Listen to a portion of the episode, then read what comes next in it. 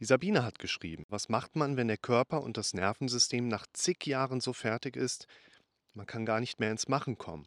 Man würde ja so gerne machen und ist aber sofort erschöpft. Dann nützt alles gute Zureden nicht mehr. Willkommen zum Podcast für mentale Gesundheit, Zufriedenheit und Wohlbefinden. Steht natürlich erstmal die Frage nach dem Hintergrund aus. Der Hintergrund ist ja häufig eine komplexe Angelegenheit.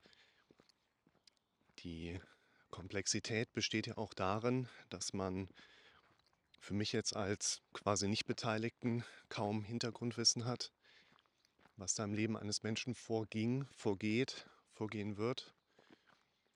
Die Komplexität besteht natürlich auch darin, dass man einfach viele Ansatzpunkte hat,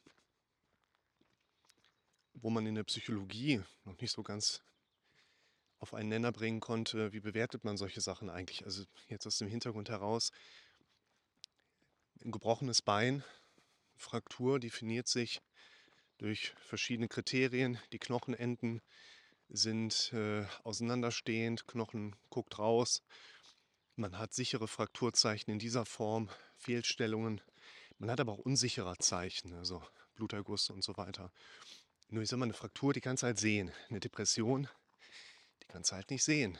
Und theoretisch kann dir jemand, theoretisch, eine Depression ja vorspielen. Und das ist natürlich ein Komplexitätshintergrund, wo man in der Psychologie an sich einfach noch so ein bisschen am Nachforschen, Nacharbeiten ist, wie man da eine gewisse Objektivierbarkeit reinbringen kann. Deshalb finde ich eine solche Frage nicht pauschal beantwortbar. Ich kann jetzt nicht hingehen und sagen, du liebe Sabine, das ist das und dann machst du das und dann bist du gesund.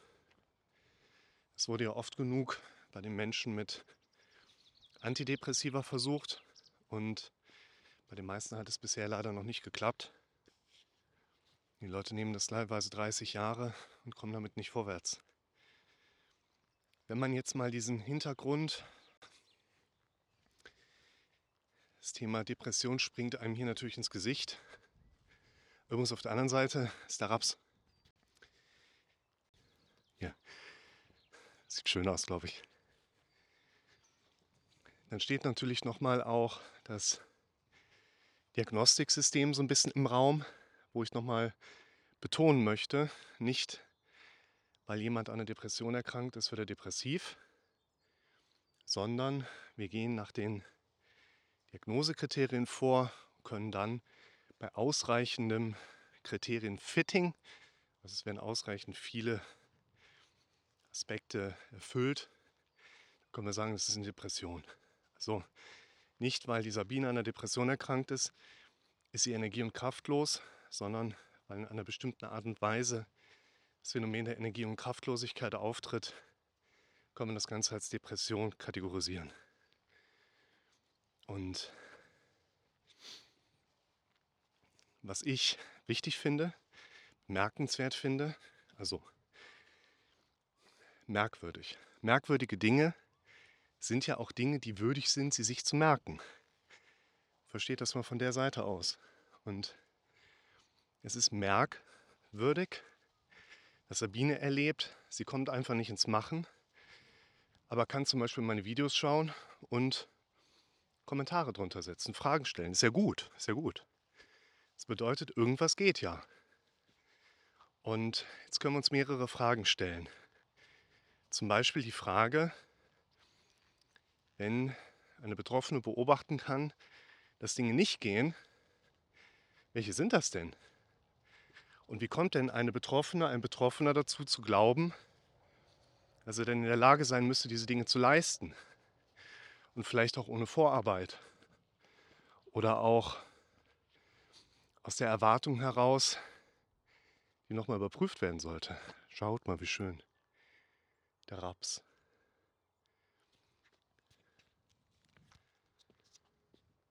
Und insofern würde ich da ein, ein Beobachtungsmuster mal drauflegen wollen. Ein Beobachtungsmuster im Sinne von, wenn Dinge nicht gehen, dann ist das häufig ein Phänomen, was meiner eigenen Wahrnehmung entspricht. Meine eigene Wahrnehmung ist ja im Prinzip meist gesteuert durch mein Gehirn im Automatismus, was wir dann als selektive Wahrnehmung thematisieren. Beispiel, wenn du jetzt gerade mir in die Augen schaust, siehst du deine eigene Nase. Weil unser Gehirn immer die eigene Nase wahrnimmt, aber in den meisten Fällen aus der Wahrnehmung herausrechnet. Die ist doch immer da, die brauchen wir nicht zu sehen, die verändert sich nicht. Und wir sollten uns in dieser Wahrnehmung, die letztlich eine Täuschung ist, hinterfragen. Denn auch ein wichtiger Punkt, wir glauben ja das, was wir denken. Wir glauben das, was unser Gehirn uns sagt. Und wir dürfen häufiger differenzieren, ist das, was ich da höre, was ja im Prinzip eine Suggestion ist, ist es etwas, was ich wirklich selber über zum Beispiel jetzt mich selber, sagen möchte. Und es ist nur dieser automatisierte negative Bewertungskontext, den mein Gehirn in so gut wie jeder Situation eigentlich anschmeißt. Und dann dürfen wir anfangen, uns diese Suggestion, ich finde auch so ein bisschen, das ist ein negativer Glaubenssatz, da herauszuarbeiten. Und diese Suggestion oder negativen Glaubenssätze gehen wir nochmal oldschool in eines meiner wichtigsten Videos rein. Wie entsteht ein Gefühl? Thematisiere ich ja unter anderem auch das Selbstvertrauen, Selbstwertgefühl und Selbstbewusstsein. Aus meiner Perspektive, ihr könnt das ja sehen, wie ihr wollt. Ich habe das für mich halt mal so definiert, um den Leuten eine Erklärungsplattform zu bieten. Das ist ja jetzt nicht so, dass ich irgendwo einen Altar stehen hätte mit meinem Konterfei drauf und jeder müsste mich da so anbeten. Ist doch Quatsch. Interpretiert und kreiert euch die Dinge in Welt, sodass sie euch zuträglich sind und ihr ein glückliches Leben haben könnt, nachhaltig, ohne Dritten zu beeinträchtigen. Das ist alles cool. Ich habe es für mich mal so definiert, Selbstvertrauen ist nicht skalierbar. Also du kannst nicht irgendwie dir nur zu 70 Prozent vertrauen, sprich du hättest ein niedrigeres Selbstvertrauen, sondern das ist binär, das ist an oder aus. Und ich würde sagen, das Selbstvertrauen ist einfach immer an. Wir vertrauen uns selbst heißt vor allen Dingen auch, dass wir die Dinge, die wir im Kopf so mitbekommen über uns selber, emotional verarbeiten und im Zweifel auch direkt auf uns beziehen. Und da können wir uns gar nicht gegen wehren. Das heißt, du sollst gar nicht an der Vertrauensebene arbeiten, sondern wir sollen verändern, welche Präsenzen wir im Kopf haben, denen wir dann wiederum automatisiert Vertrauen schenken. Das besprechen wir hier eigentlich die ganze Zeit. Selbstwertgefühl habe ich mal so definiert, sich das daraus ergibt, welche Wertzuschreibungen du über dich selber mitbekommst. Da wir fast den ganzen Tag immer in irgendeiner Selbstkommunikation unterwegs sind oder genauer gesagt, wir hören ja den ganzen Tag eine Stimme. Ich ja auch. Jeder normale, gesunde Mensch hört den ganzen Tag eine Stimme. Und zwar die eigene, wo der automatisierte Kopf zu einem in Szenarien, negativen Inhalten, Misserfolgskonstrukten, negativen Bewertungsmechanismen spricht. Die meisten Menschen halten von sich nicht viel, was aber nicht deren eigene Meinung ist, sondern das Gehirn in den Automatismen uns so entgegenbringt. Und wenn jemand zu mir in die Praxis kommt und sagt, Tag, ich sage Tag, ich würde gerne mein Selbstwertgefühl verbessern. Ich sage ja gerne, verändern wir die Kommunikation, indem wir stärker in das eigene Denken eingreifen lernen, womit sich mit der Zeit das Selbstwertgefühl verbessern wird. Nur um das nochmal so ein bisschen für euch aufzufreshen.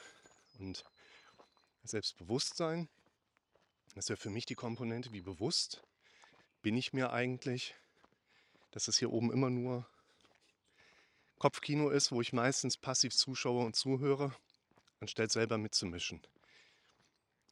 Man kann es auch, finde ich, schön mit einem Sprichwort umreißen, wenn wir jetzt auf Sabines ursprüngliche Frage nochmal eingehen egal ob du sagst, etwas funktioniert oder etwas funktioniert nicht, du wirst Recht behalten.